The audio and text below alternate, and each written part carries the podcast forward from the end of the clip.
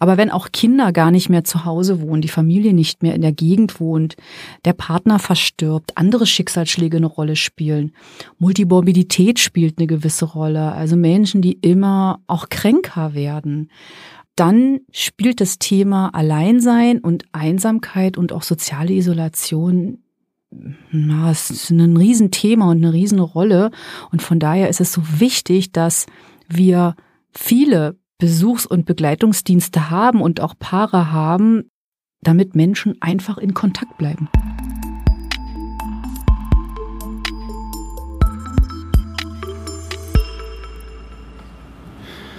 So, da warte ich jetzt hier auf die Frau Hilme, die kommt heute.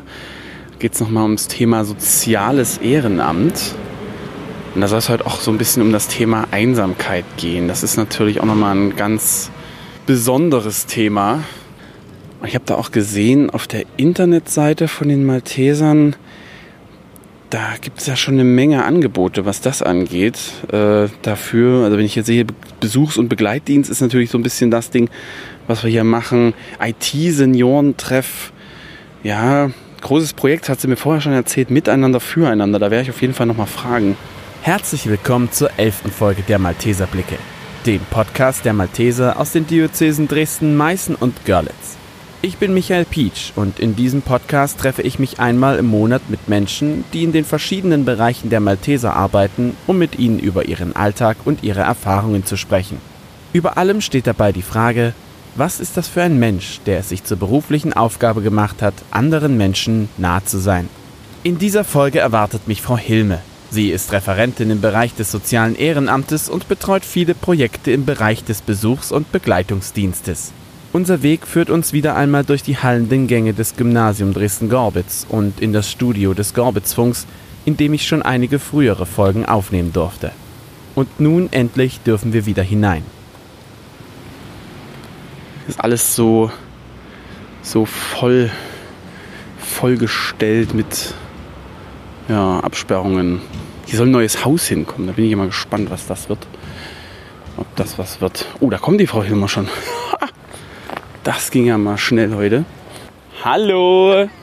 Das Mikrofon läuft leider auch schon, aber das ist völlig in Ordnung. Guten Hallo. Tag, Frau Hilmer. Ich grüße Herr Pietsch. Hallöchen. Wir gehen jetzt dort rein. Ja. Es ist alles sehr experimentell, ja. weil ich nämlich nicht weiß, wie man mit dem Schlüssel da reinkommt. ist da gibt es irgendwie so einen neuen Transponder und äh, da muss ich mich noch einarbeiten.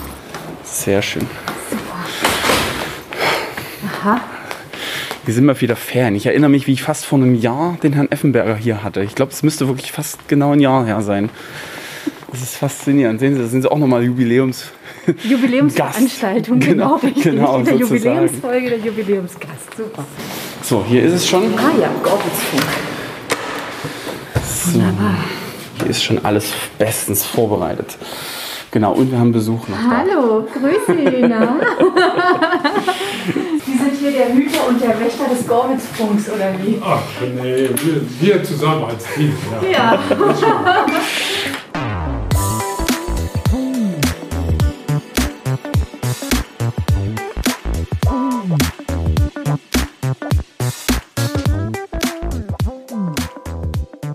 Frau Hilme, wie geht's Ihnen?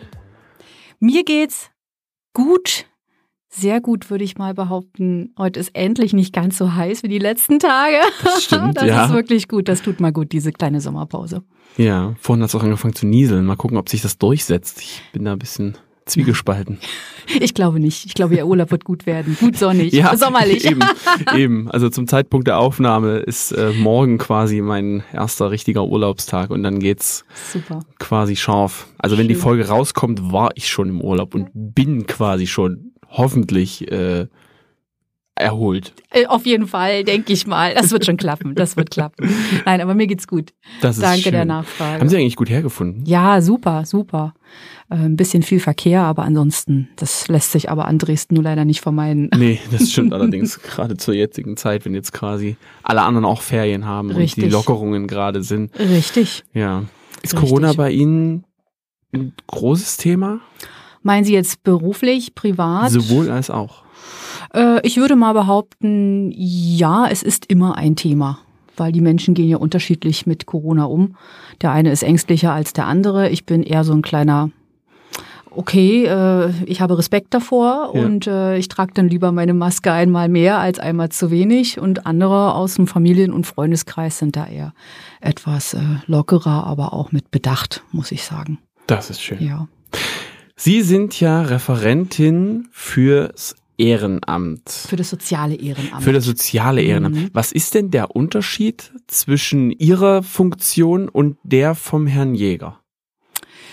Nun, ähm, ich, der Unterschied liegt darin, dass ich tatsächlich direkt mit den ähm, äh, mit den hauptamtlichen Koordinatorinnen zum Beispiel für Besuchs- und Begleitungsdienste für verschiedene ehrenamtliche Projekte äh, zusammenarbeite, selbst auch ein großes äh, Projekt leite, das Miteinander füreinander Projekt, äh, kommen wir sicherlich gleich noch drauf zu sprechen. Und ich habe es weniger mit den Gremienvertretern der äh, ehrenamtlichen, ich sag mal, Führungs- und Leitungskräfte zu tun, wie zum Beispiel der Herr Jäger. Ja, und der Herr Jäger ist äh, eher auch der, der Steuermann, würde ich behaupten, für das gesamte Thema, auch Ehrenamtsentwicklung, was durchaus auch in meinen Bereich fällt. Also hier können wir uns sehr, sehr gut ergänzen und äh, schauen mal, wie es auch im sozialen Ehrenamt entwicklungstechnisch weitergeht.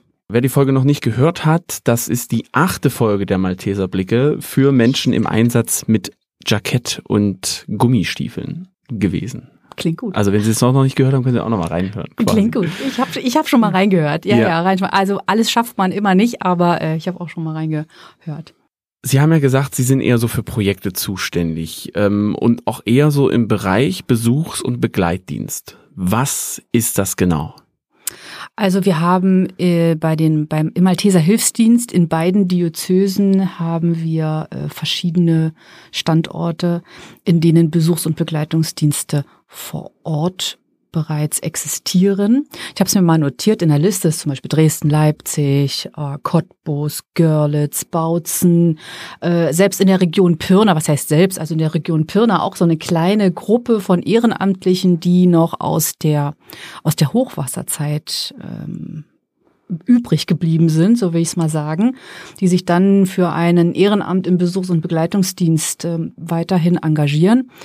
Und ein Besuchs- und Begleitungsdienst ist ein Dienst, bei denen insbesondere die älteren Menschen, Senioren und Seniorinnen von ehrenamtlichen Zuhause oder auch in stationären Einrichtungen besucht werden. Das klingt jetzt so banal, na ja, dann gehe ich mal zum Besuch, hallo, hier bin ich.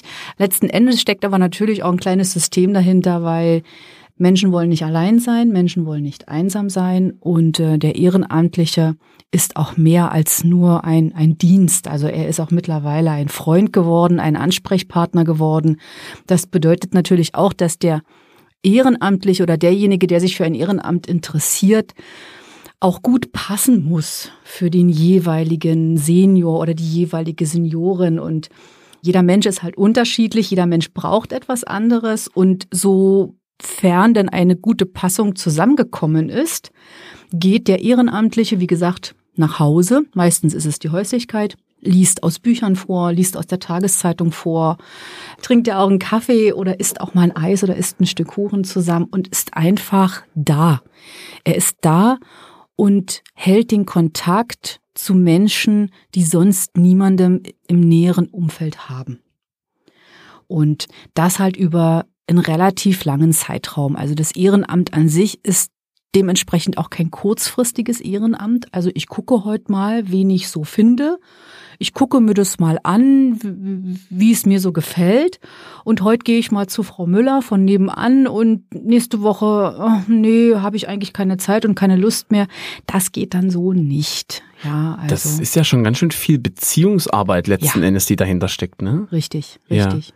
Also tatsächlich, es geht ja im Besuchs- und Begleitdienst wahrscheinlich in Richtung auch ähm, Vereinsamung, Einsamkeit. Ja. Ich finde, das ist ein, also für mich ist das Thema, das haben wir auch im Vorgespräch gehabt, Genau. für mich ist das Thema recht weit weg einfach. Ja. Allerdings hatte ich jetzt tatsächlich gestern, ohne Mist, kam meine Mhm. Frau und hat gesagt, ja, naja, wir gehen ja dann in Urlaub und so weiter und sie ist äh, Physiotherapeutin Ja. in einem Altenheim. Ja.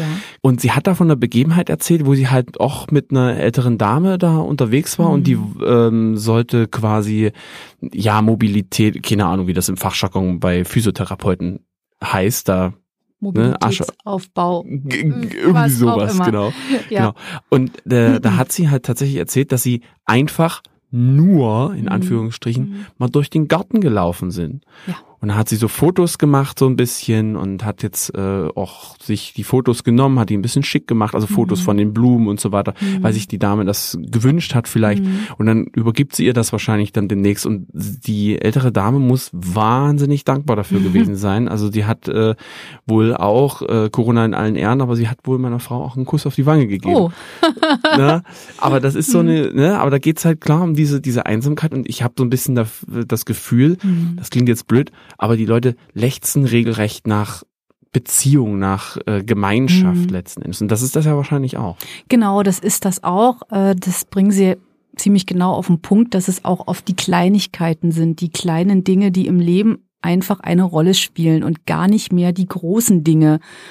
Ähm, Es gab Anfang dieses Jahres gab es eine Forsa-Umfrage gemeinsam mit den Maltesern oder in Zusammenarbeit mit den Maltesern auch im Rahmen des Projektes Miteinander füreinander, äh, wo auch hier nochmal ganz klar und deutlich herausgestellt wurde, dass die Menschen, insbesondere die Ü75, Anfang 80-Jährigen, sich mehr Geselligkeit wünschen.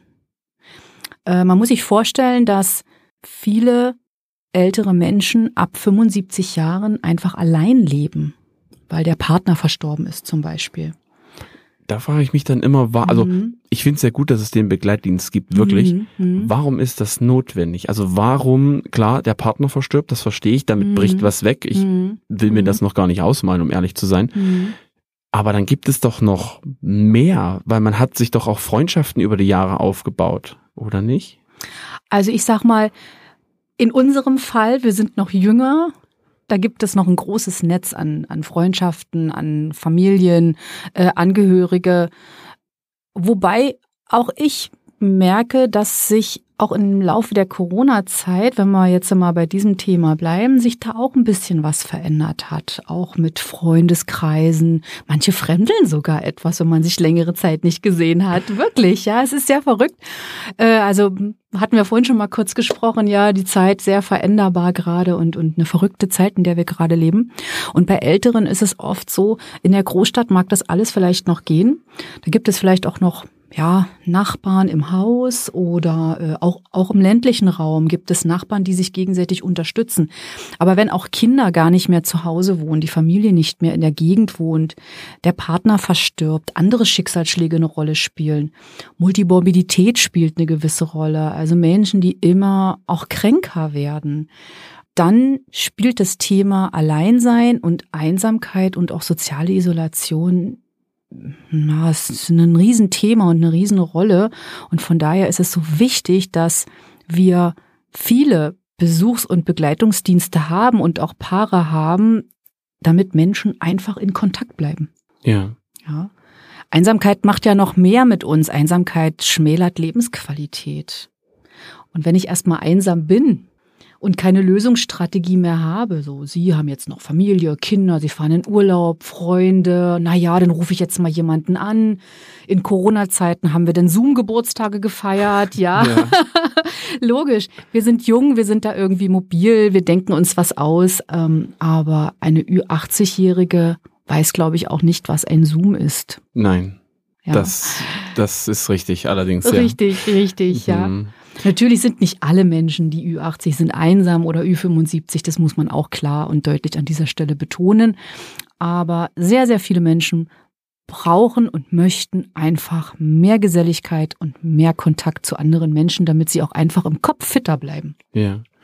Ich persönlich hatte das, also ich will jetzt nicht sagen, ich hatte meinen Einsamkeitsmoment, sondern ich bin halt von der Schule damals runter und bin dann in den Zivildienst gegangen. Und Ja. dazwischen hatte ich halt zwei Monate Zeit, Ja. wo ich halt nichts hatte. Und ich dachte mir so, hammer, genial, ich kann jetzt zwei Monate einfach mal nichts tun. Und ehrlich gesagt hatte ich nach einem Monat absolut keine Lust mehr, nichts zu tun, Ja, glaube ich. weil man doch, also ich Mhm. will nicht sagen, dass ich jetzt einsam war, aber es war schon frustrierend, Ja, ja. dann immer mal anzufragen, hey Mensch, habt ihr irgendwie Lust und so. Und dann wurde mir gesagt, also ich bin halt von der Schule runter, Mhm. Weil ich ehrlich gesagt die elfte Klasse nicht geschafft hatte. Mhm. Alle anderen waren aber weitergelaufen. Also Ja. sind dann in die zwölfte. Und ich habe dann gefragt, ah, habt ihr irgendwie Lust, wollen wir irgendwie was machen? Und so, ah, nee, Hausaufgaben, ah, nee, wir müssen in die Schule und ah, nee, Naja. und dies.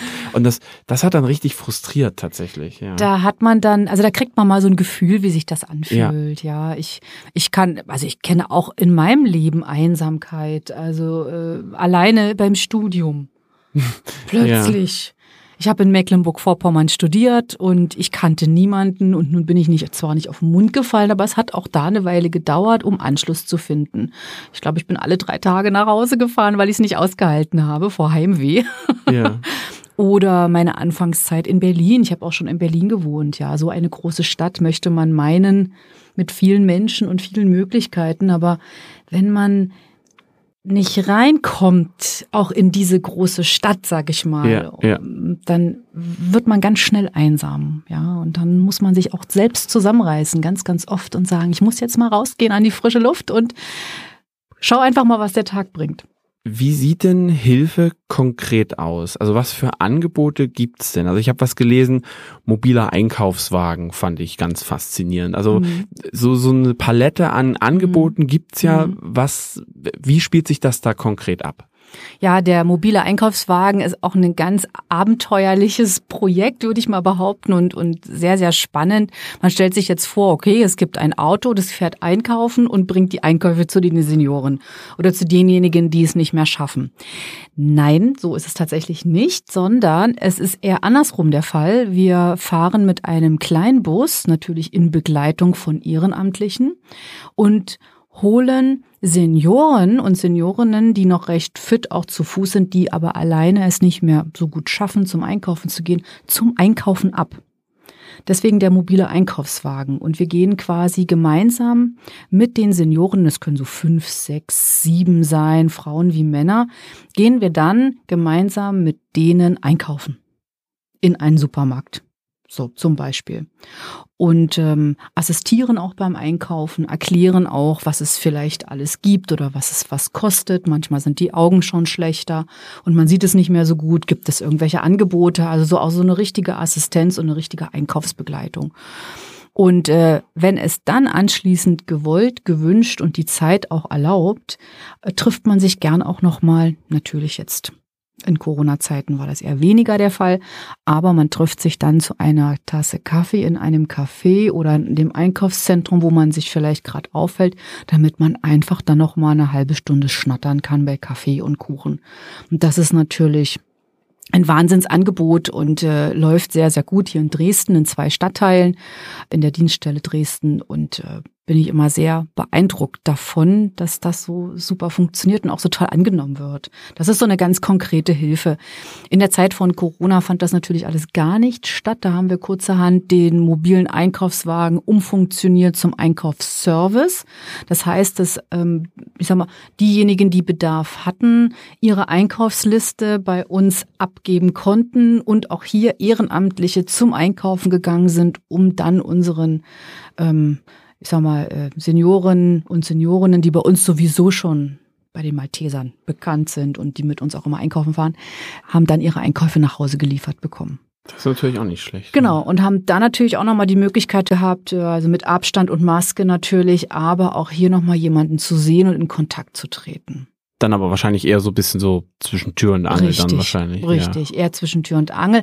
Aber auch hier wieder so dieses kleine bisschen, dieses kleine Fünkchen, so einmal in der Woche kommt jemand und äh, mit dem kann ich wenigstens auch noch mal drei, vier, fünf Minuten sprechen äh, und eben nicht nur mit dem Fernseher oder der Katze oder dem Wellensittich, der da vielleicht noch zu Hause lebt. Ja, genau.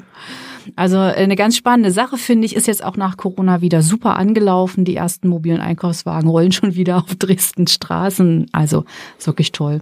Das ist Wirklich schön. toll. Das finde ich gut. Ja. Ja, was gibt's denn dann noch?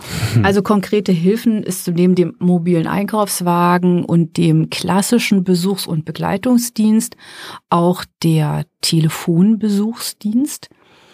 Stimmt, Ähm, davon hatte ich auch gelesen. Ich mh. dachte mir so, also so rein das Wort, äh, wahrscheinlich wird da angerufen und man telefoniert einfach miteinander. Genau. Aber so, so, der Telefonbesuchsdienst klingt so, ich komme mit dem Telefon vorbei. So, aber ja, Fand ich ganz spannend. Ja, genau. Es ist halt, ähm, ja, ich glaube, wir mögen bei den Maltesern das Wort Besuch, weil es ist einfach auch ein Ja. Besuch und es ist ein Telefonbesuch. Genau, in der Tat ist es so. Und ähm, wir sind gerade dabei, diesen Telefonbesuchsdienst, ich sag mal nochmal in so einer Neuauflage nach Corona jetzt weiterzuentwickeln und dieses Angebot auch für beide Diözesen, also verbundübergreifend ähm, anzubieten und aufzubauen. Und in der Corona-Zeit haben sich ganz von allein ähm, Telefonpassungen ergeben. Das waren natürlich zum einen diejenigen, die sich sowieso schon besucht haben, äh, die jetzt gesagt haben, okay, pass mal auf, ich rufe dich jetzt einfach einmal die Woche an, damit wir quatschen können. Und das läuft auch über, also nur über die Ehrenamtlichen. Nur über jetzt, die Ehrenamtlichen. Jetzt nicht, wo man sagen könnte, ähm, die äh, Senioren oder Seniorinnen untereinander. Nein. Nein, Okay. das ist uns leider bisher noch nicht gelungen, aber toller Tipp, danke. Nehme ich gleich mal mit. Klar, Ah, Brain- super. Brainstorming im Brainstorming, Podcast. genau, im Podcast, wunderbar. äh, also es sind die Ehrenamtlichen, die sich natürlich weiterhin um ihre, ich sag mal, Schützlinge auch kümmern und auch kümmern wollen. Und das hat ziemlich gut funktioniert und da haben wir natürlich gesagt, bitte, Bitte ruft eure Leute an, ruft eure Senioren an, ruft die Frau Müller an, den Herrn Schulze. Natürlich tut euch bitte keinen Zwang an.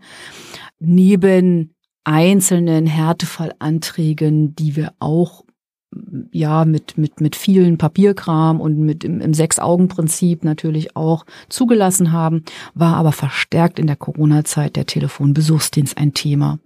Und ähm, jetzt, wenn ich sage mehr oder weniger Neuauflage, äh, möchten wir gern gemeinsam mit dem Hausnotruf, ja, unter dem Motto Malteser Plus, also was können wir auch unseren Hausnotrufkunden noch mit auf den Weg geben, möchten wir hier nochmal diesen Telefonbesuchsdienst quasi neu beleben.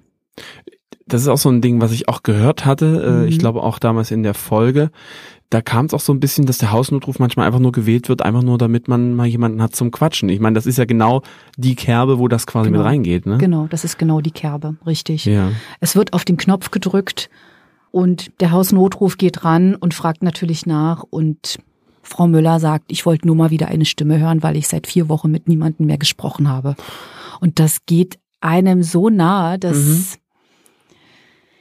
natürlich ist es nicht, nicht jeder ältere Mensch, aber doch ein Großteil. Und da wollen wir einfach besser vorbereitet sein und den Menschen gerade im Hausnotruf, man hat nicht umsonst einen Hausnotrufknopf, ja. äh, möchten wir einfach hiermit ein, ein völlig kostenfreies und natürlich auch freiwilliges Angebot machen, hier mit Menschen zu sprechen, unabhängig von dem Hausnotrufmitarbeiter.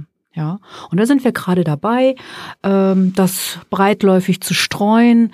Ähm, wir haben eine ganz wunderbare Koordinatorin äh, des Besuchs- und Begleitungsdienstes in Leipzig, die wird sich der weiteren Koordinierung dann auch annehmen zukünftig. Und dann spielt es auch gar keine Rolle mehr, ob der Senior oder die Seniorin in Leipzig wohnt und angerufen wird von, von dem Ehrenamtlichen aus Dresden. Ja, Ja. das ist ja das Tolle. Ich bin nicht zwangsläufig angewiesen auf den Ehrenamtlichen vor Ort, sondern dieses Programm geht von überall. Ich könnte sogar Das aus stimmt. Italien anrufen. Ja, stimmt. Telefonieren, Genau. also das ist dann, und dann könnte man ja, so habe ich es tatsächlich auch während der Corona-Zeit gemacht, weil meine Oma und meine Mutter habe ich Ja. jetzt äh, wirklich gar nicht erstmal getroffen, Ja. weil mir das einfach zu unsicher Richtig, war. Genau. Aber die wollten ja auch gerne mal die Kinder Natürlich. hören. Das Problem ist die Internetverbindung und das so alles über weit weg zu managen, Mhm. über WhatsApp und hast du nicht gesehen, Mhm. ist nicht immer ganz so einfach gewesen. Ja. Aber ähm, dann gibt's so schöne Funktionen, zumindest bei meinem Telefon, wo wir einfach mal eine Telefonkonferenz quasi machen konnten. Also waren dann meine Oma, meine Mutter und wir dann quasi miteinander verbunden. ja, toll, oder? Trotz alledem. Ja. Und ja, stimmt, das ging halt theoretisch geht das von überall, ja. Mhm. Da Mhm. kann man dann schon mal sagen, Mensch, ein Glück, dass es diese technischen Neuerungen letzten Endes gibt. Ne? Richtig, da kann man wirklich von Glück reden, dass man dadurch natürlich auch die Menschen wiederum mit diesem mit diesem Dienst, mit der so einfach ist, es ist, ist so banal, ja, aber damit äh, erreicht und ihnen damit auch eine Freude macht.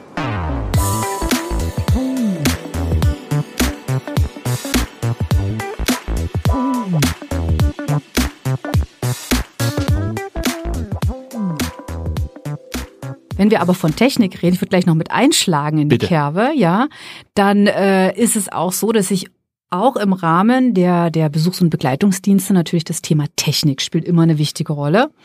Und wenn wir jetzt mal ein Stück wegkommen von den Menschen, die sehr einsam sind und die auch tatsächlich den reinen Kontakt brauchen, gibt es ja aber auch gerade die Älteren, die noch recht fit sind, aber nicht so ganz mit ihrer Technik klarkommen. Denn genau das, was Sie sagen, wir machen eine Videoschaltung per Handy und dann sehe ich meine Oma und ich sehe meine Mutti und ich sehe den, den, den, die Schwester und ich sehe die Kinder. Genau das wünschen sich viele Ältere auch. Ja, na klar. Logisch. Und sehr viele Ältere besitzen auch ein Mobiltelefon und auch einen Laptop oder ein Tablet Hm, äh, und wissen aber nicht genau, wie man damit umgeht. das habe ich mir fast gedacht. Richtig, genau. Und äh, aus diesem Grund haben wir auch durch die Förderung der Malteser Zentrale in Köln drei Standorte ins Leben gerufen, die wir auch derzeit entwickeln. Es findet alles gerade probeweise statt. Ja, die ersten Tests laufen, wie man das jetzt tatsächlich umsetzen kann. Findet die sogenannte Internet- und Computerhilfe oder auch der äh, IT-Seniorentreff statt in Leipzig, in Bautzen und in Cottbus wo ich glaube die älteste, ich habe jetzt mit der Koordinatorin aus Bautzen letzte Woche gesprochen, sie hat ihre erste Gruppe quasi hinter sich gebracht. Fit- fit also gemacht. Fit, fit gemacht oder zumindest angefangen, die Gruppe fit zu machen. Es ist sehr witzig, wirklich. Die älteste war 85. Das ist interessant, dass da noch auf jeden Fall die Motivation Ja. da besteht, ne? Zu sagen, Also- ich will das. Richtig, richtig. Und das ist so, also es ist einfach nur schön, ich war nicht dabei, aber es ist einfach nur schön dabei zuzuhören, wo drei Ehrenamtliche plus die Koordinatoren selbst in, eigentlich sollte es eine eher so eine Gruppenschulung werden. Daraus wurde dann natürlich klassisch die eins zu eins Betreuung, Hm. aber wo man zu sechs, zu siebt in einem Raum, natürlich alles unter Corona-Vorkehrungen, logisch, ähm, gemeinsam mit den Seniorinnen ihr Mobiltelefon erklärt wurde. Wie funktioniert WhatsApp? Wie mache ich eine Videotelefonie? Wie kriege ich überhaupt das Telefon an? Ja. Ja. Was ist ein Google-Konto?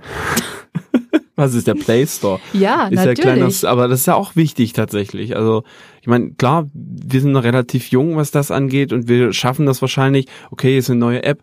Ich klicke mich mal zwei Minuten durch und dann weiß ich, wie das Ding funktioniert.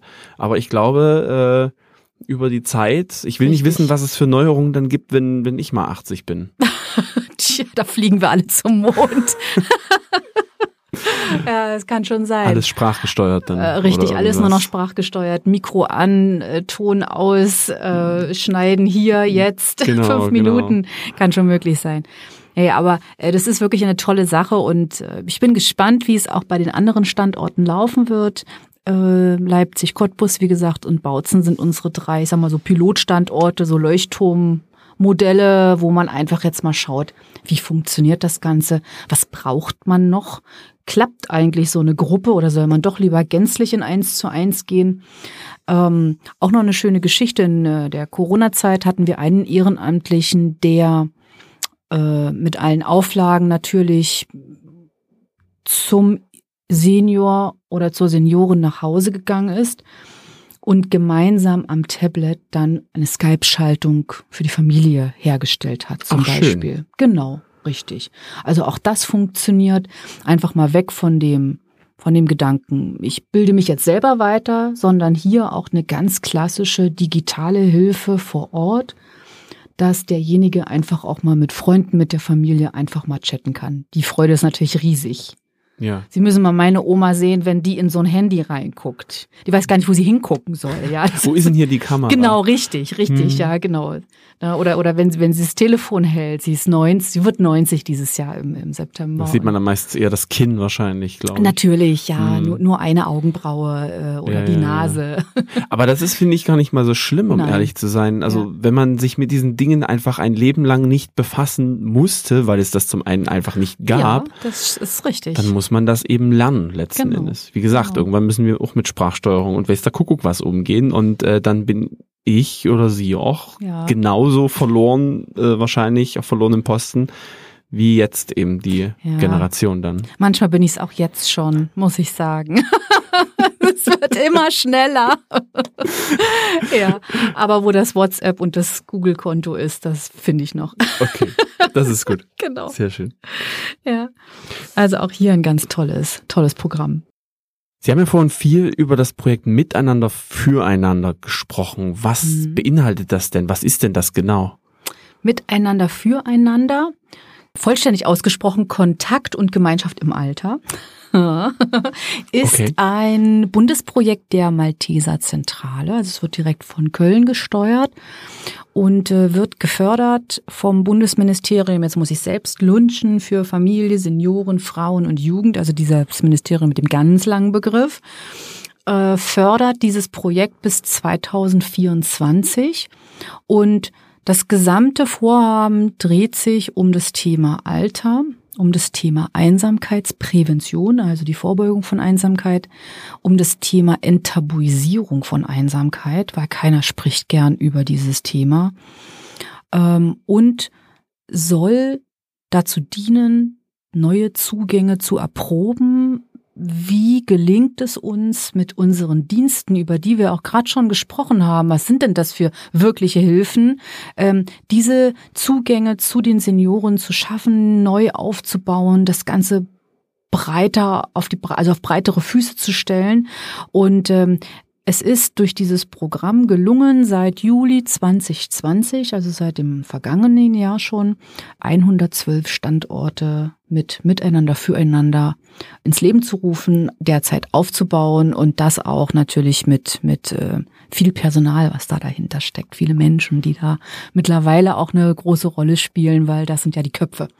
Aber auch viele Ehrenamtliche dann in dem Fall oder sind das Äh, auch festangestellt? Richtig. Also wir haben äh, das große Glück, dass wir äh, Projektkoordinatoren beziehungsweise Projektreferenten für die Umsetzung des Projektes an jeweiligen Standorten einstellen können. Und dann kommen natürlich auch wieder viele, viele Ehrenamtliche dazu. Wir selbst haben beim Malteser Hilfsdienst ähm, einen Standort in Annaberg-Buchholz. Wir haben einen Standort neu in Cottbus. Und im kommenden Jahr kommen noch Hoyerswerda und Chemnitz dazu. Und da freue ich mich natürlich besonders, äh, mit allen vier Kollegen was Neues aufzubauen und was Neues zu entwickeln. Äh, natürlich je nach Bedarf und Wunsch in der einzelnen Region. Das ist überall unterschiedlich. Zum Beispiel ist es in Annaberg-Buchholz so, dass es keinen Besuchs- und Begleitungsdienst gibt. Und dass die Anfragen aber über den Hospizdienst zum Beispiel immer wieder bei uns reinkommen, was aber keine Besuchsanfrage aus dem Hospizbereich ist, so dass quasi die Kollegin vor Ort derzeit dabei ist, einen völlig noch nie dagewesenen Besuchs- und Begleitungsdienst aufzubauen. Aber ich finde das schön, dass es trotz alledem, ich meine, Hospizdienst kenne ich jetzt schon, Ja. äh, Annaberg-Buchholz Ja. habe ich mit Frau Hering auch gesprochen, Ja. über die Tafel und so weiter. Genau. Also es vermischt sich jetzt plötzlich alles. Äh, Irgendwie hat trotz alledem auch intern jeder mit jedem zu tun und, Richtig. und das finde ich so schön tatsächlich, das klingt Mhm. jetzt sehr pathetisch, aber ich finde es trotzdem schön, immer wieder im Sinne, was können wir denn tun, um dem Menschen, der jetzt hier vor uns sitzt oder der da angerufen hat, zu helfen. Richtig. Richtig. Das finde ich irgendwie gerade sehr, sehr, genau. sehr Also schön. Und dann gibt's dieses große Projekt letzten Endes, was das ja auch nochmal alles zusammenführt. Richtig. Ähm, das Schöne ist tatsächlich, ähm, es wird viel gesteuert über ähm, die, die Zentrale. Wir haben dort eine ganz wunderbare Kollegin vor Ort, die das Projekt koordiniert, auch immer in Kontakt natürlich ist, auch mit dem Bundesministerium, uns immer gut informiert. Und ähm, wir die Möglichkeit haben, auch über einen längeren Zeitraum Dinge zu installieren und aufzubauen. Also wir müssen uns jetzt nicht beeilen, oh, jetzt läuft das Projekt aber bloß noch bis Ende des Jahres oder bis nächstes Jahr im Sommer. Also jetzt aber mal los und los. Nein, wir haben jetzt die Möglichkeit, genau zu überlegen, was brauchen die Menschen vor Ort. Und das ist das Schöne. Ja. Und die Menschen vor Ort in Annaberg-Buchholz wünschen sich einen Besuchs- und Begleitungsdienst. Wir haben im Vorfeld so eine kleine Standortanalyse gemacht, eine kleine Umfeldanalyse. Wenn ich sage klein, dann meine ich eben tatsächlich nicht über ein Jahr lang, sondern wirklich auch mit unseren Kooperationspartnern äh, und gemeinsam auch vor Ort mit äh, der Dienststellenleitung und auch mit dem Hospizdienst, mit der Tafel gemeinsam geschaut, was könnten die Menschen benötigen und was sind auch die Anfragen, die bei uns immer wieder reinkommen. Ja, ja. Ja, und das ist überall anders. Ja, ähm, im Rahmen des Miteinander füreinander Projektes ist zum Beispiel am Standort Cottbus äh, eine andere Ausrichtung angedacht. Hier möchten wir gern den Malteser Hausbesuchsdienst aufbauen. Nochmal eine andere Idee, wie man mit Senioren und Seniorinnen in Kontakt kommt. Der Hintergrund für den Malteser Hausbesuchsdienst ist nämlich der, dass viele Menschen, gerade älteren Alters, also wir hatten ja vorhin über die Ü75, Anfang 80, Mitte 80-Jährigen gesprochen, sich ja mehr Kontakt und Geselligkeit wünschen zum Beispiel. Natürlich braucht der eine oder andere auch noch ein bisschen was mehr, logisch. Ja. Ähm, aber sie einfach gar nicht wissen, an wen sie sich wenden können. Das finde ich nämlich auch ganz spannend, diese Frage. Sie haben ja vorhin schon mal gesagt gehabt, ähm, die, die schon mit den Maltesern so verbunden sind, die, ja, die schon, schon ne, wo so ein Erstkontakt genau, so, wo ist so ein Hm. Kontakt. Hm. Da kam mir dann kurz die Frage, wie kriegt man denn so einen Kontakt? Wahrscheinlich ist es dann genau das. Genau, richtig. Also der Kontakt entsteht natürlich darüber, dass viele Menschen bei uns auch Kunde im Hausnotruf sind. Darüber hat man natürlich schon mal den Erstkontakt. Oder äh, im Bereich Pflege schon gut abgedeckt werden durch ambulante Pflegedienste, die die Malteser auch haben. Und ähm, nichtsdestotrotz gibt es ja viele Menschen, die in ihrer eigenen Häuslichkeit leben, was auch gut ist. Also ein großes Ziel im Alter ist so lange wie möglich zu Hause. Na klar. Eigenständigkeit Ja, ist das ja, A ja. und O. Wohlbefinden, Lebensqualität wird dadurch alles gesteigert. Also das ist unser Ziel. Und der Malteser Hausbesuch setzt jetzt quasi noch so eins oben drauf. Da gehen nämlich auch Ehrenamtliche äh, Menschen in die Häuslichkeit der Senioren und Senioren, reden auch mit denen, aber informieren gleichzeitig über Möglichkeiten, die es zum Beispiel in der Nachbarschaft gibt. Wenn Frau Müller also gerne Skat spielen möchte, weil sie in ihren jungen Jahren einer Skat-Kombo angehört hat. Und da, sie ist die, die, Koryphäe darin. Und sie ist die Koryphäe im Skatspielen. ja. Dann hat der Ehrenamtliche die Aufgabe oder schaltet vielleicht sofort und weiß, Mensch, unten beim Mehrgenerationenhaus oder ähm, in einem unserer eigenen Angebote, die wir gerade haben, gibt es alle 14 Tage einen Skatnachmittag Ja. und kann quasi Frau Müller dahin vermitteln. So ist das angedacht. Also es ist ja dann quasi so ein bisschen so, so eine Doppelaufgabe dann für Genau, den Ehrenamtlichen. Richtig. Also es ist, es ist schon so eine, eine, eine ganz niedrigschwellige, ein ganz niedrigschwelliger Informationsservice, Informations- und Aufklärungsservice, würde ich mal behaupten. Äh, und, und, und schlägt das jetzt einfach mal so in die Waagschale. Äh, natürlich kann das auch noch einen Schritt weitergehen, indem der Ehrenamtliche sagt, okay, also mit Essen war es ja heute nicht so wahnsinnig viel. Schaffen Sie es denn überhaupt noch mit Kochen? Naja, eigentlich ja nicht so ganz. Ne? Und äh, dann könnte man zum Beispiel auch hier an einen Menüservice verweisen oder ähm, hier auch noch mal eine Telefonnummer raussuchen. Also es ist, wie gesagt, Information und Aufklärung der Menschen vor Ort, der Menschen zu Hause. Ja. Ja. Was ich da jetzt auch so ein bisschen raushöre, ist so ein bisschen, dass auch Ehrenamtliche trotz alledem bestimmte Skills auch mitbringen müssen und entsprechend geschult werden müssen. Ich meine, der Herr Richtig. Jäger hat das damals auch erklärt gehabt. Natürlich gibt es Schulungen Mhm. und so weiter und die Mhm. werden auch von den Maltesern dann auch äh, übernommen. Ähm, und so ein bisschen erinnert mich das so ein bisschen an meine eigene Sozialassistentenzeit, weil Mhm. uns mal gesagt wurde, ja, als Assistent kann man dann auch dort reingehen. Das Mhm. klingt im Prinzip irgendwie so genau nach danach letzten Endes. Äh, also ich kann jetzt zum Thema Schulung und Qualifizierung von Ehrenamtlichen natürlich noch was sagen. Logisch nämlich, also kein Ehrenamtlicher wird in eine Aufgabe, egal ob im Besuchs- und Begleitungsdienst der klassische oder jetzt auch im Malteser Hausbesuchsdienst, ist übrigens auch was recht Neues bei den Maltesern, äh, machen auch noch gar nicht so viele, äh, kriegen alle von uns eine Qualifizierung und, und Schulungsangebote. Das sind sogenannte Basisschulungen, die jeder Ehrenamtliche durchläuft. Der Umgang mit Senioren, der Umgang mit Alter, insbesondere beim Hausbesuchsdienst auch nochmal Kommunikation, nochmal ein ganz, ganz wichtiges Thema. Wie gehe ich auch auf die unterschiedlichen Bedürfnisse ein oder was erlebe ich vielleicht auch vor Ort und zu Hause und wie gehe ich damit um? Ja Ja. äh, spielt eine entscheidende Rolle. Ähm, das sind so grundlegende Schulungen, die alle unsere Ehrenamtlichen durchlaufen. Plus natürlich im weiteren Verlauf die persönliche Begleitung und Betreuung durch den Koordinator vor Ort. Also niemand wird bei uns allein gelassen und äh, das wäre auch sehr, sehr fatal in der einen oder anderen Situation. Genau. Das glaube ich auch. Ja.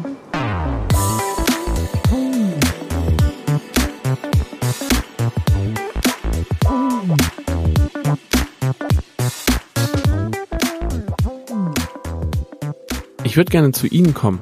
Ihnen als Person. Ne? Ähm, wie sind Sie denn zu den Maltesern gekommen? Ha, das ist eine gute Frage. Ich glaube, ich fange mal ein bisschen früher an. Ja, bitte. Ja, ja, okay. Ähm, ich habe meine, ich sag mal, meine Hilfsorganisations- und äh, Wohlfahrtszeit habe ich begonnen für eine andere große, für einen anderen großen Verband. Ich äh, habe die letzten zehn Jahre mit einer kleinen Pause dazwischen, weil ich nach Dresden umgezogen bin, habe ich für das Rote Kreuz gearbeitet in Brandenburg und habe klassisch angefangen im auch in einem Präventionsprojekt, in einem ganz kleinen, was noch gar nichts mit Ehrenamtlichen zu tun hatte, und zwar im Kinder- und Jugendbereich. Äh, richtig, ich habe. Kenne ich irgendwie Ja, diesen ja, Bereich. ja. äh, genau. Und habe in Kitas, in ähm, Schulen, Grundschulen, weiterführenden Schulen, Oberschulen, habe im Rahmen von verschiedenen Projekten, die damals sich um das Thema Schuldenprävention und Haushaltsführungskompetenzen drehten und auch so um klassische Mädchen- und Jungenprojekte, so immer kleine Workshops und Mini-Einheiten in den Einrichtungen gegeben. Also ich habe es konzipiert, aufgebaut und ja, am Ende war das äh, eine richtig große runde Sache. Ja. Ja, da juckt es mir in den Fingern, da nochmal nachzuhaken. Ja. Aber ist jetzt nicht Thema hier. ist nicht Thema, können wir aber am Rande nochmal Ja, ja. besprechen. Und das war natürlich großartig, weil das waren damals, das waren, waren wichtige Themen, ja, neben, neben aller Thematik. Und irgendwann sagte mein damaliger Vorstandsvorsitzende, na, ich würde dann jetzt die Ausbildung zum Ehrenamtskoordinator und zum Freiwilligenmanager absolvieren. Und ich sage, na mal, aber hallo. Ich sage, wie, wie, wie, wie kommen Sie denn da drauf? Ja, also, und, und haben Sie mich überhaupt schon mal nach meiner Zeit gefragt? Und, und, und. Naja, Sie haben dann die Zeit. Okay, so kann man es auch machen. Hm, Okay, so kann man es auch machen. Gut. Und äh, so begann quasi meine Ausbildung äh, zum Freiwilligenmanager und Ehrenamtskoordinator. Die dauerte zwei Jahre an, also schon Doch was Großes. ja, also was, was Größeres, Berufsbegleitendes. Und ähm, in dem Rahmen habe ich Ehrenamtsmanagement im sozialen Bereich für einen großen Kreisverband aufgebaut beim Roten Kreuz. Ähm, also großer Kreisverband, auch fast 1000 Ehrenamtliche und auch fast nochmal genauso viele hauptamtliche Mitarbeiter. Und das war natürlich super. Also ich bin da aufgegangen, es hat Spaß gemacht, aus nichts was aufzubauen, aus nur ein bisschen was Schöneres zu machen und äh, hier Strukturen zu schaffen. Das war, war wunderbar.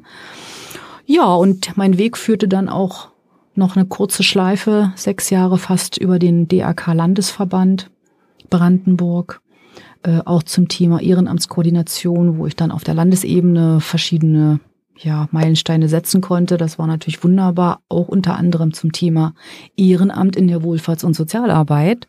Ja, Passt ja dann. Passt ja natürlich super. Und natürlich bin ich mit dem Gedanken, ich bin nämlich aus privaten Gründen nach Dresden gezogen, weil mein lieber Ehemann hier lebt, ähm, habe ich natürlich mit dem Gedanken auch etwas Passendes für mich gesucht. Ja. Und war natürlich umso glücklicher, dass jetzt nochmal diese Stelle bei den Maltesern ausgeschrieben wurde als äh, Referentin Soziales Ehrenamt. Ja, weil ich einfach gemerkt habe, auch mal mit kurzen, kurzen Zwischenstops äh, in andere Bereiche, dass ich das einfach irgendwie brauche. Ich glaube, ich, das Ehrenamt ist so mein Ding. Das ist schön. Was haben Sie denn da ursprünglich, ganz ursprünglich? Ganz ursprünglich, Studiert. ganz ursprünglich äh, äh, habe ich Gesundheitswissenschaft studiert. Ich äh, habe äh, Public Health äh, studiert und war immer der Meinung, ich würde mal beim Robert Koch Institut landen und mal ganz groß rauskommen und äh, Epidemiologie ähm, Wäre ja jetzt. Äh, Wäre jetzt natürlich genau, ja, Ding, ja. richtig, richtig. Und habe aber relativ schnell gemerkt, nicht, dass das Gesundheitsthema ähm, kein feines wäre. Im Gegenteil, ich hatte sehr schöne Jobs auch in Berlin damals. Aber Es war mir zu zu, zugleich. Es, zu, zu trocken, zu wenig äh, Kontakt ja, oder? Nein, das will ich auch nicht sagen. Es kommt auch natürlich drauf an, was man tut. Also ich war zum Beispiel einige Jahre bei der Fachstelle für Suchtprävention, äh, auch klasse. Ich habe also verschiedene Menschen zu unterschiedlichsten Themen geschult, Glücksspielsucht und äh, Umgang mit suchterkrankten Jugendlichen und, und, und. Das war alles ganz spannend und war aber auch lange Zeit in der Kongressarbeit tätig. Und wenn man dann beim dritten Kongress den Dozenten, hochrangiger Dozent, sieht, dass er immer die gleiche Folie und die gleichen Zahlen. Und ich dachte mir so, oh nein. da muss es noch was anderes geben. Mhm. Und so kam ich quasi auch ganz klassisch über eine Stellenausschreibung zum Roten Kreuz und dann aber natürlich mit dem Wunsch hier in Sachsen ähnlich wieder Fuß zu fassen. Und ich hatte auch mal so ein Auge auf die Malteser geworfen. Ähm, Erstens kennt man die Malteser. Mir gefällt auch das Programm der Malteser. Mir gefiel diese positive Herangehensweise auch an das Thema Ehrenamt. Das ist einer der Hauptpfeiler und der Eckpfeiler überhaupt äh, im gesamten Verband ist. Das hat mir wirklich gut gefallen, weil ich finde, Ehrenamt ist in unserer heutigen Gesellschaft auch nicht mehr wegzudenken. Ja, auf jeden Fall. Mhm. Das äh, habe ich schon in vielen Folgen auch rausgehört, dass Ja. ohne Ehrenamtlichen Ja. würden einige Zweige wahrscheinlich zusammenbrechen. Wie gestaltet sich denn so Ihr Arbeitsalltag? Was sind denn Ihre Aufgaben? Was machen Sie denn in der Zeit für die Malteser? Na, heute bin ich erstmal bei Ihnen. Das ist, das ist schön. Da das freue ist ich mich. wunderbar, ja genau. Also auch solche Sachen gehören dazu. Äh, Also zurzeit muss ich sagen, ist es in eine bunte, in eine bunte Mischung. Es ist kein Bürojob von acht bis vier, äh, wo ich Formulare und Verwaltungskram, würde ich mal sagen, abarbeite. Äh, Ich stecke zurzeit relativ intensiv in den, ähm, in den, in so Aufbau- und Projektmanagement-Arbeiten gemeinsam mit den neuen Mitarbeitern, zum Beispiel vom Miteinander füreinander, wie in Annaberg oder jetzt auch in Cottbus äh, hier die Kollegen zu unterstützen. Was sind die nächsten Schritte? Ähm, Wer sind die unsere Kooperationspartner? Wie gestalten wir die Vernetzungsarbeit vor Ort? Äh, Ich bin da sehr stark in Beratungsthemen eingebunden. Äh, Wir werden auch äh, allmählich langsam Schulungseinheiten und Schulungswochen aufbauen und nochmal neu konzipieren und entwickeln für die Ehrenamtlichen. Ähm, Also das sind so Themen, die mich gerade so ein Stück weit beschäftigen.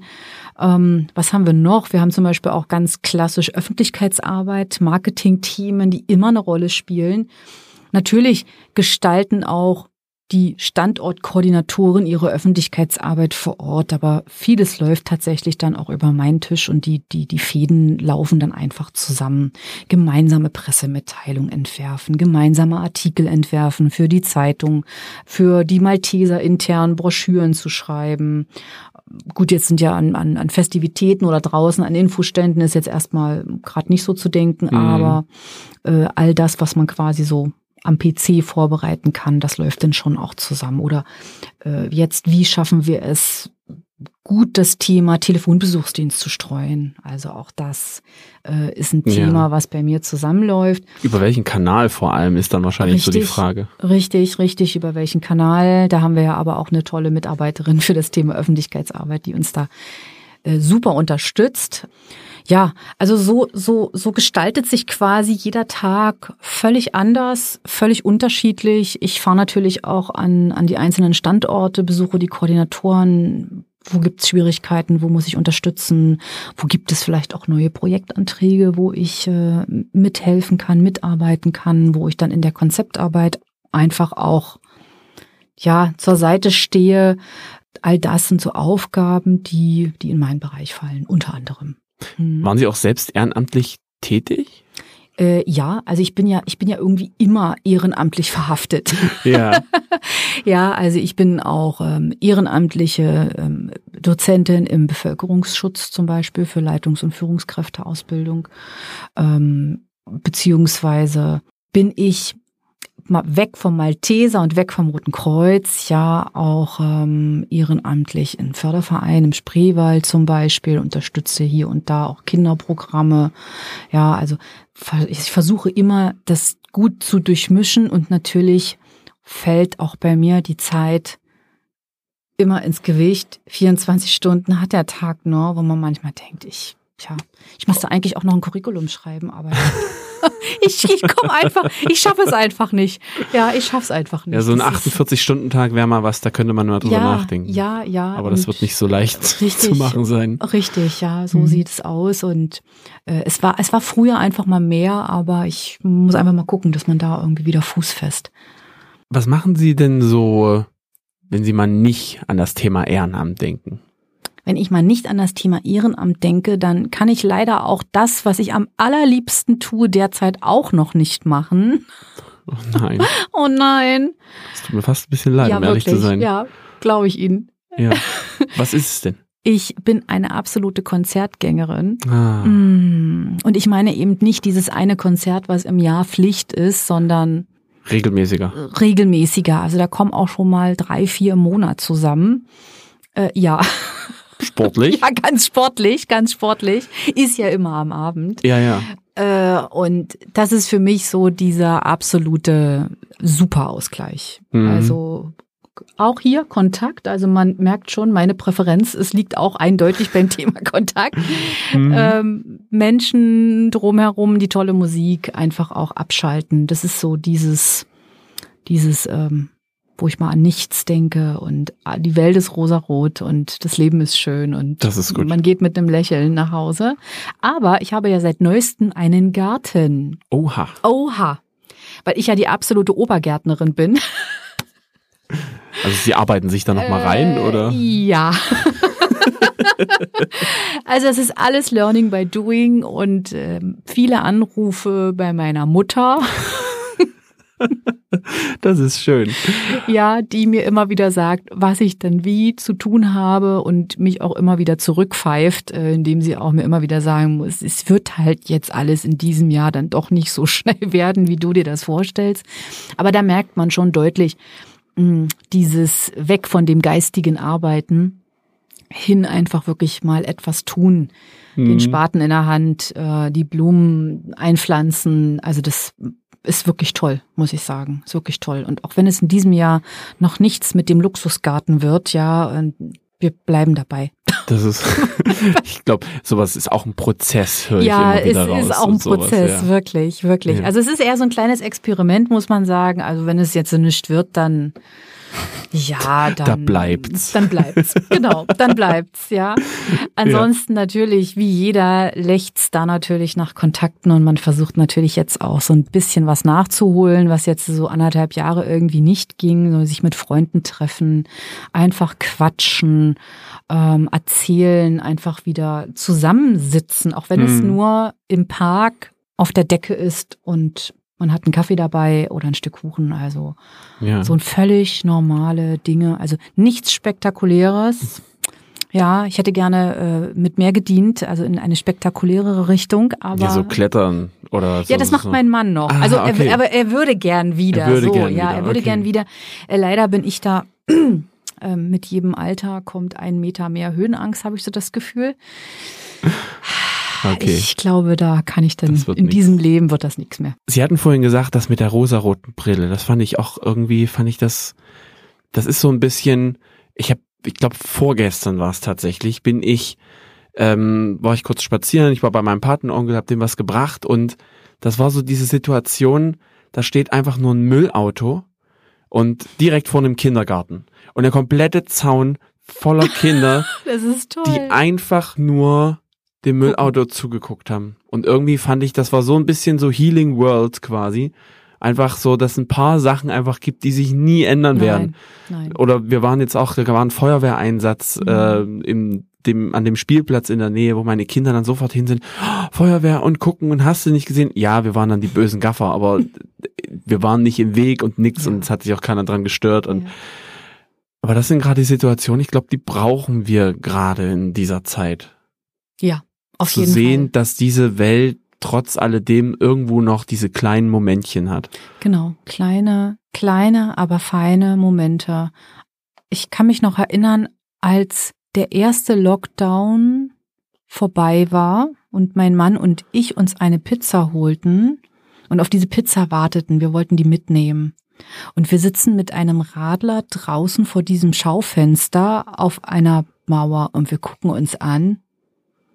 Und die Sonne ging gerade unter und das war genau einer dieser Momente, wo es war alles in dem Moment in bester Ordnung. Ja. Dieses naturtrübe Radler vor diesem Schaufenster mit dieser Sonne und die Pizza kommt gleich. Ja. Ich, ich glaube, darauf muss man sich mal wieder zurückbesinnen, dass man halt nicht alles so groß nehmen muss oder dass alles so groß sein muss, sondern dass wir einfach jeder selbst nochmal zurückgehen kann Genau. und, und wo wir beim Thema wären, und auch ein bisschen auf seine Mitmenschen einfach achtet. Jawohl, genau so ist es. So ist es. Das sind ja auch diese kleinen Geschichten. Sie hatten mich auch im Vorfeld gefragt, ob ich vielleicht eine kleine Geschichte hätte. Und ich habe wirklich, wirklich lang überlegt und es gab so viele Geschichten.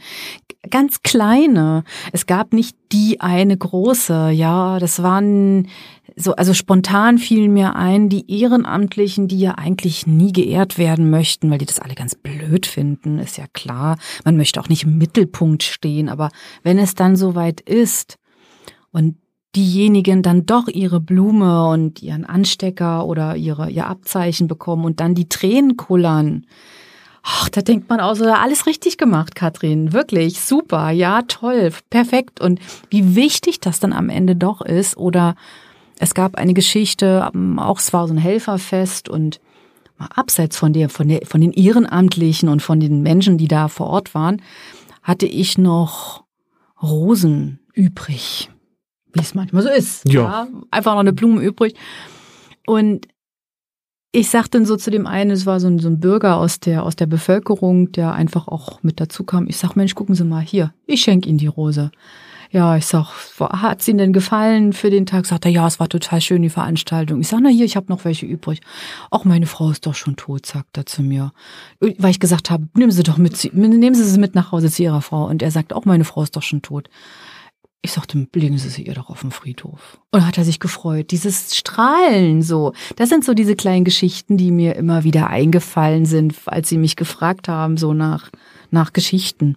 Dankbarkeit. Also einfach so dieses, dieses, diese dank, dankbare Gesichter. Und ich glaube auch, das ist mein Antrieb.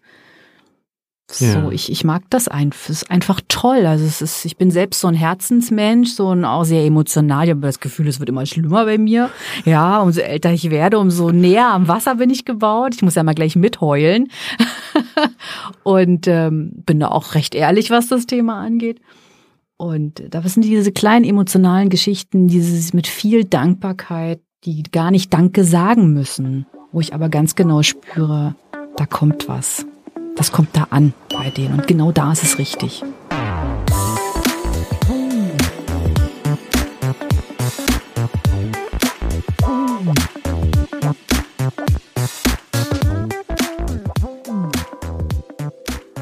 Maske auf und raus. Jetzt müssen wir nur gucken, dass wir die Tür irgendwie offen lassen. Ja. Die muss ich zumachen. Ich muss aber übrigens dazu sagen, ich fand Ihre Vorbereitung äh, sehr toll. Tatsächlich. Also, was man ja im Podcast nicht sieht, Sie haben ja den kompletten Tisch äh, voll gehabt, was das angeht. Tatsächlich. Ich glaube, äh, ich habe es zwar immer wieder gehört, so bei anderen, wenn, wenn wir zu Hause das, äh, von zu Hause aus das gemacht haben, dass da immer so ein bisschen Blätterrascheln gewesen ist, aber bei Ihnen war das tatsächlich, da hat man es richtig gesehen, richtig für das Thema. Das fand ich irgendwie sehr schön, tatsächlich. Ja, danke schön, danke schön. Aber ich musste auch nicht reingucken. Also einmal aufschreiben reicht vermutlich. Ja, sie, aber doch einmal haben sie abgeguckt. Aber das Einmal. Bundesministerium für Familie und Sozial hast du nicht gesehen. Das weiß ich auch nicht. Es ist auch ein langer Begriff. Es ist ein langer Begriff. So, Frau Hilmer, vielen, vielen Dank für das Interview. Es hat mir sehr viel Freude bereitet. Sie sind Dankeschön. auch so eine Frohnatur. Das hat wirklich Spaß gemacht, Ihnen auch beim Reden zuzuschauen. Danke. Ich kann mir gut vorstellen, so als Referentin, wenn Sie da irgendwie jemandem was erzählen, die Ja. hängen an Ihren Lippen. Ja, ja, es ist auch oft so, dass ähm, ich da auch ohne mich selbst äh, besonders hervortun zu wollen, aber ja, wir haben immer recht viel Spaß, muss man sagen, Das in der Gruppe. Das Das, ist auch mich. wichtig, ja? Ja. Man darf den Spaß bei aller Ernsthaftigkeit auch nicht verlieren. Eben, das stimmt allerdings. Von daher vielen, vielen Dank. Ich habe zu danken. Kommen Sie gut heim in die Geschäftsstelle. Wer weiß, wo es jetzt noch hingeht. Dankeschön und Ihnen schönen Urlaub. Danke, danke. Ja, bis dann.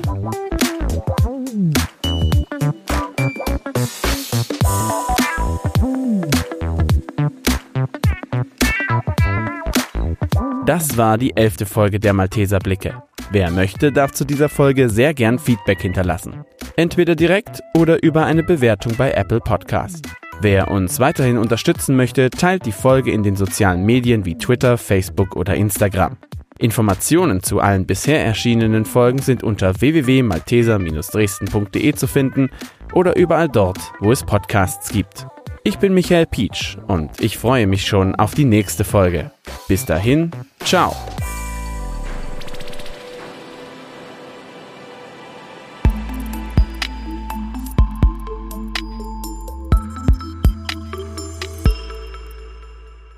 Ich hatte, ich hatte sie kurzzeitig mal Frau Hilling im, bei mir im Skript. Jetzt habe ich den Namen völlig drin. Das stimmt ja gar nicht. Nein, Frau, Frau Hilme. Hilme, ich weiß. das Genau, genau. Ist auch für mich komisch. Ich bin auch noch so frisch, also nicht frisch verheiratet, aber manchmal sage ich auch Eckart. Ach immer so, noch. okay, okay, okay. Gut. Ja,